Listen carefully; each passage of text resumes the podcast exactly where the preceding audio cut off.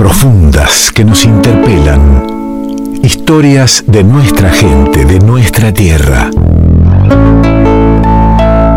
Historias silenciadas que resuenan originarias y diversas. Hay otras voces en el revuelto.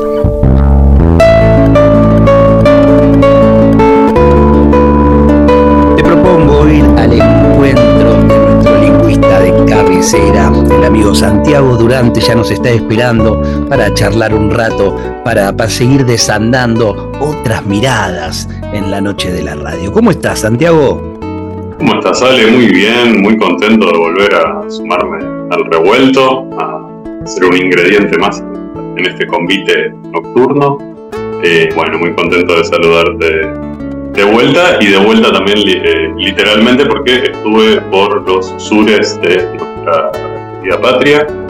Eh, en el, la semana pasada estuve en el Congreso de la Sociedad Argentina de Estudios Lingüísticos, bueno, soy lingüista, le contamos a algún, algún oyente que se haya sumado hace poquito. Eh, y estuve ahí compartiendo algunos trabajos míos en la ciudad de General Roca, un nombre obviamente eh, cercano a, tristemente cercano a los temas que, nos suelen convocar, ¿no? Una ciudad, importante ciudad de la, de la provincia de Río Negro. Y particularmente, ¿no? E, e, ese nombre tristemente relacionado, pero muy fuerte y anclado en el sur de nuestra patria. Efectivamente, relacionado con las páginas más oscuras de, nuestra, de, nuestra, historia, ¿no? con una de esas, de esas páginas del, del, terrorismo de Estado, ya podríamos decir, em, de la mal llamada campaña del desierto, que, tiene mucho que ver, por supuesto, con el, con el nombre de, esta ciudad, y sobre la que se realizan actos reivindicativos. Eh, por ejemplo, en el Congreso era muy interesante que los carteles, ¿no? todo lo que es la, señalética, la cartelería, estaba eh, en formato bilingüe, eh, español y mapuzungún, o sea, la lengua de los mapuches. Esto era... bueno, eso ya es una mirada, Santiago. Bueno, aquí eh, este, este segmento nosotros lo, llamamos miradas y, y, cuando hablamos de miradas no hablamos de todas las miradas, sino también que elegimos desde dónde mirar y por eso es Santiago quien lleva adelante este, este segmento y también habla de quienes organizaron entonces ese encuentro, eh, que, esté eh, incorporada también en la cartelería los términos en Mapudungún, significa algo, significa que mirar desde algún lado, convocar a un congreso desde un lugar, ¿no?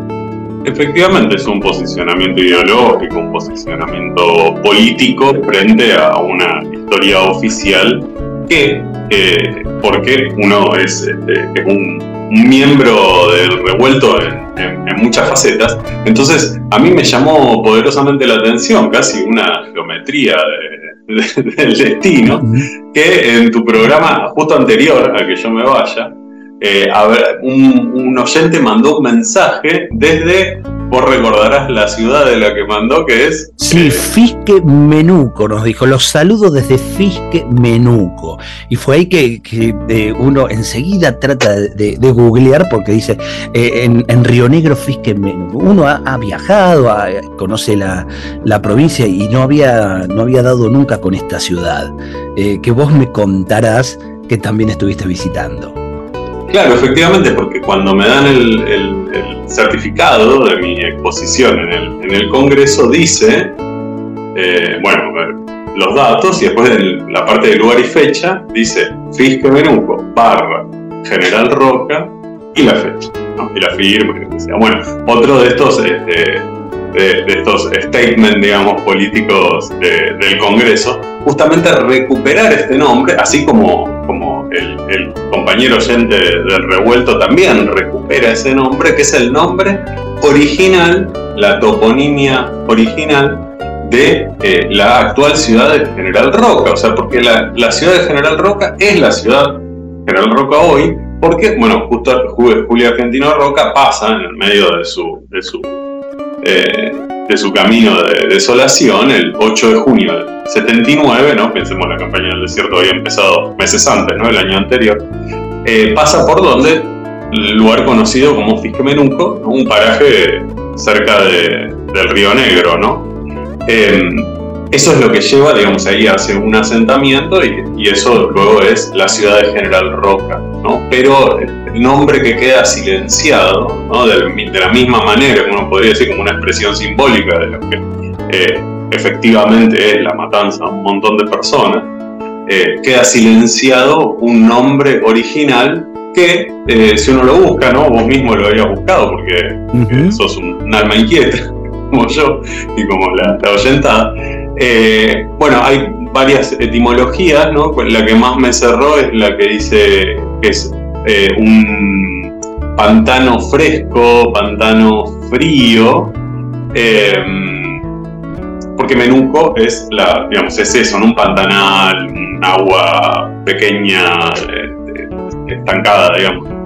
Em, y hay otra etimología, de hecho, que es por ahí un poco más, eh, un poco más libre, que dice pantano donde el que entra se hunde, que, eh, a ver, digo un poco más, más, pues más, más bien parece una interpretación de la segunda palabra de Menuco, ¿no? Porque un pantano te lleva esa idea de que te hundís, ¿no? Totalmente. Eh, bueno, y, pero esto hace mucho sentido porque, de hecho, es, ese asentamiento tuvo que mudarse porque se inundaba mucho, porque por mm. algo le habían puesto menuco, ¿no? O sea, era un pantanal. Sin embargo, sin embargo hablamos de, Roca emprendiendo la campaña del desierto, ¿no? En un lugar donde se hundía mucho.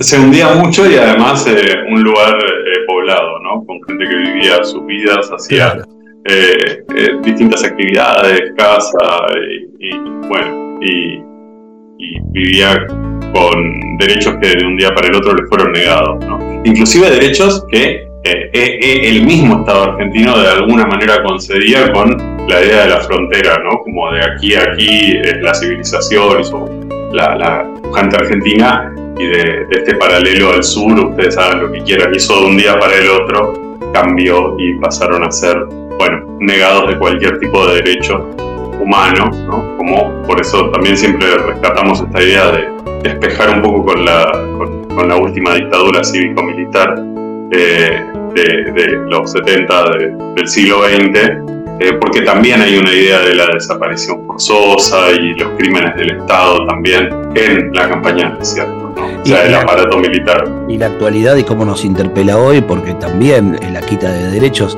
eh, es algo de, hoy en día. Hace un par de semanas, si hablábamos con vos, Santiago, se le negaba el, derecho a la nacionalidad a los mapuches en Mendoza. Claro, se decía la legislatura mendocina con unos papeles muy, muy flojos de, de pseudocientíficos firmantes decían que era un pueblo originario no argentino. Eh, porque siempre esta idea de, chilenizar, extranjerizar eh, a, los mapuches, ¿no? que obviamente era uno de los, de los principales, sino el principal pueblo, ¿no? los, los pueblos tehuelches, los pueblos mapuche, eran, bueno, la gente, las víctimas de la campaña del desierto, ¿no? entonces negamos esas páginas oscuras de nuestra historia y de paso eh, negamos los derechos de, los pueblos preexistentes de, nuestro país. ¿no? Esa negación, que, es tan fuerte en la República Argentina, ¿no? esta idea que, eh, del país sin indios, ¿no? es el país que viene de los barcos y tal, eh, es un discurso hegemónico muy fuerte que yo creo que en algunos intersticios se, se quiebra y podemos ver la, la verdadera cara americana de nuestro territorio y uno de esos espacios es efectivamente el de la toponimia, o sea, el de los, los nombres de los lugares, ¿no? O sea, la toponimia significa eso, ¿no? Es la disciplina que estudia los nombres que se le dan a los distintos territorios. Y en un país que niega tanto su identidad indígena como es la República Argentina, sin embargo hay pero enormidad de, de, toponimia indígena, o sea, de ciudades, lugares que tienen nombres, ríos, ¿no? que tienen nombres indígenas. Enormidad.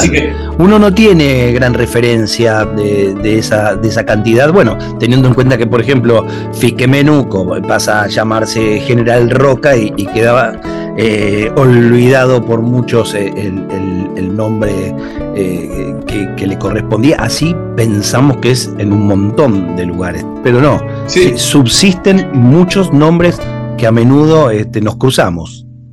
Efectivamente, mira, cuando a partir de esto, ¿no? De Fiscamenuco y el, Congreso y todo, me hice esa pregunta y empecé a buscar y encontré muchísimos de muchas lenguas diferentes eh, indígenas, ¿no? Tanto que eh, para traerlo a esta columna, ¿no? Quería compartir algunos de estos nombres. Tuve que elegir algunas lenguas, de hecho elegí tres. Podría haber elegido muchas más, ¿no? Pero bueno, obviamente como veníamos por el sur, ¿no? Soplaba viento sur. Así que empecemos por, por esas ciudades. Entonces empezamos, ya que veníamos hablando de Fisquemenunco, empezamos con las, eh, las ciudades de eh, nombre mapuche, ¿no? De nombre que sus raíces en Mapuzungun no vendrían de, de, de allí.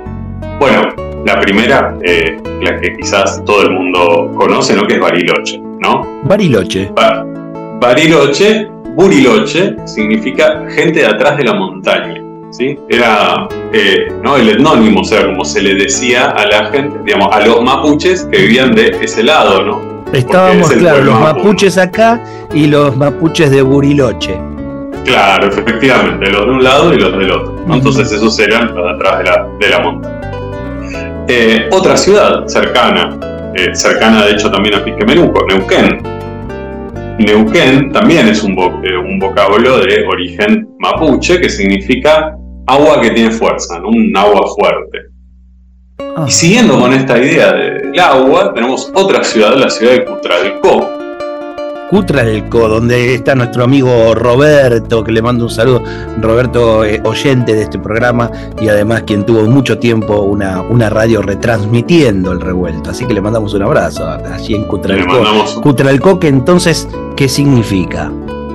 Cutralcó significa agua de fuego, así que el compañero es un compañero con agallas, con tesón, porque con ese nombre de ciudad no se puede hacer de otra manera.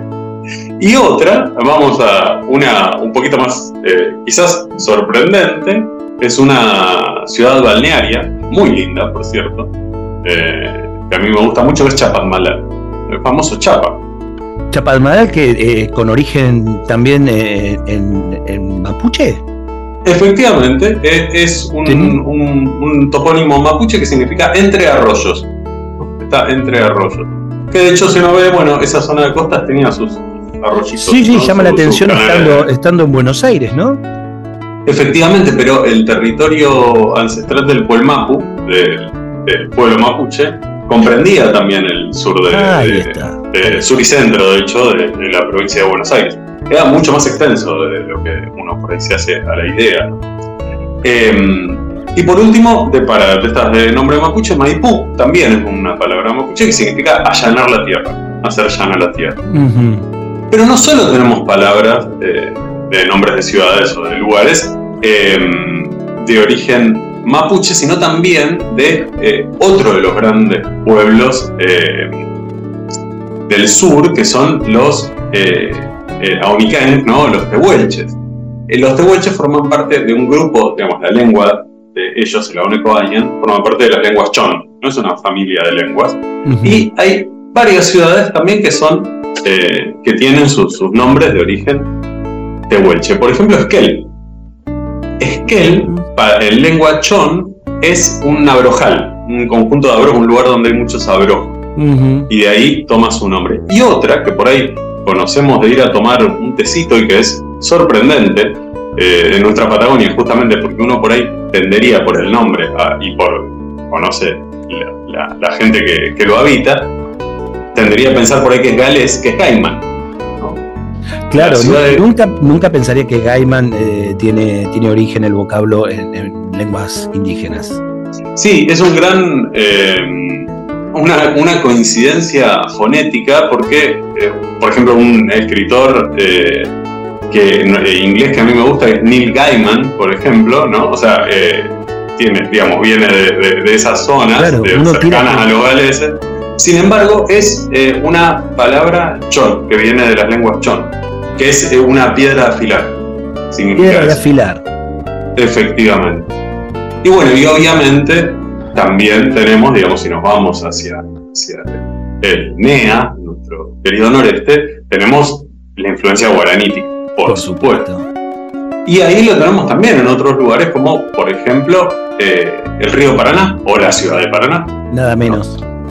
Eh, Paraná, eh, Pará, es mar, río, ¿no? De hecho, es, es eso en guaraní, pero más que en guaraní, como uno dice, bueno, una palabra que es del, del, en castellano, pero que viene del latín, que es igual en latín. Bueno, esto es las lenguas tupíes, en las lenguas tupíes en general, mar, río se dice Pará, por eso tenemos el estado de Pará en el norte de Brasil, ¿no? y la ciudad de Belém do Pará, ¿no? sería Belén del Río.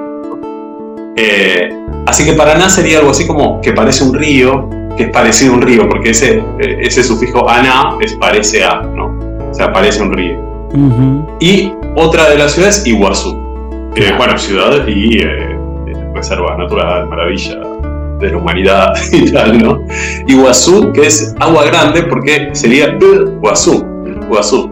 Es una letra, y es una palabra, no es una palabra que tiene un solo sonido, que es una, una vocal, que sería algo parecido como algo entre la Huilaí, eh, que significa agua también en guaraní. Así que sería un gran agua, cualquiera que ha tenido el placer de ir a las cataratas podrá ver que es efectivamente un agua grande.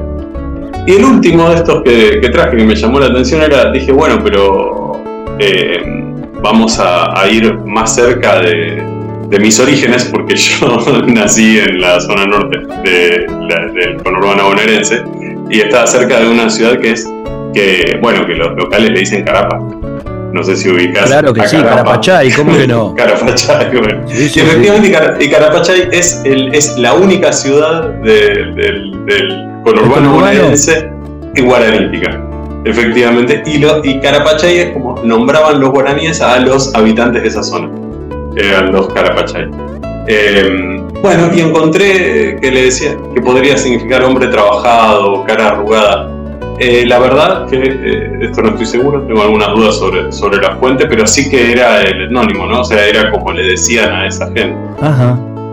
Así que fíjate qué interesante cómo realmente vemos en, digamos, esa, esa, idea eh, de que Argentina es un país blanco, un país que mira a Europa y un país que niega toda su, su estirpe indígena y americana, eh, aparece por donde menos lo, lo, esperamos eh, y nos habita y nos rodea y es parte también de nuestra identidad aunque los discursos eh, hegemónicos lo quieran ver o, no lo quieran ver. E, e, es eso, ¿no? Aunque quiera mirar hacia Europa y, sentirse un país blanco, eh, eh, está, nos habita. esa es la mejor definición.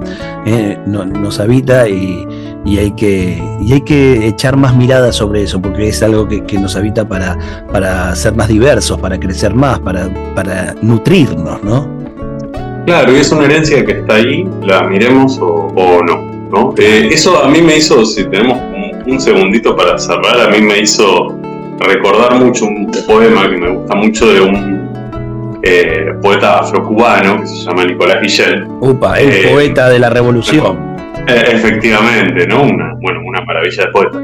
y él hace un poema que se llama El abuelo, Em, en donde reflexiona sobre la herencia eh, afro, ¿no? sobre la herencia negra, pero eh, yo creo que el, mensaje que da es extrapolable a lo indígena, porque de hecho, para América, como dice el, gran Bonfilo Batalla, un pensador mexicano, dice, bueno, en la sociedad colonial, en, esta, sociedad, eh, la sociedad americana, hay solo dos polos, el del dominante y el del dominado, y en ese sentido entonces indios y negros lo dice así brutalmente, ¿no?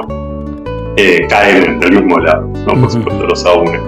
Así que si te parece, nos despedimos. Una gran idea cerrar con, poesía y nada menos que con Nicolás Guillén. Denle adelante nomás. El abuelo.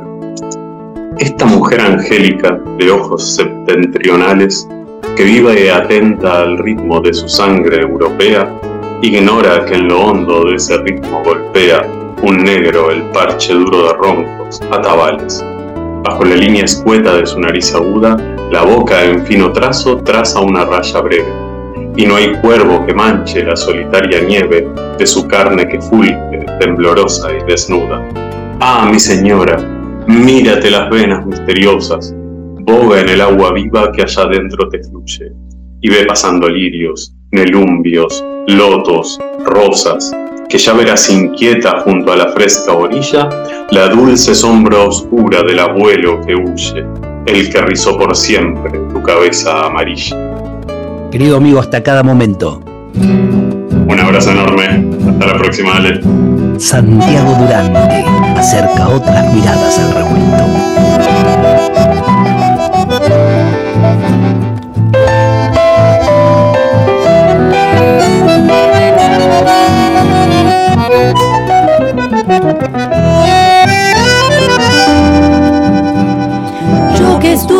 Paso de la patria donde el cielo está en la copa de los árboles en flores. Pude ver de cerca la esperanza dibujándose en el rostro de los pobres pescadores. Llevan a flor de agua su cantar, no ambicionan más que su existir. Siglos recorriendo sin laureles, trasnochados encarnados con patín. Cuidado el aparejo pescador, tal vez está enganchado un surubí. Qué ganas de gritar que yo también nací en la ribera azul del Paraná.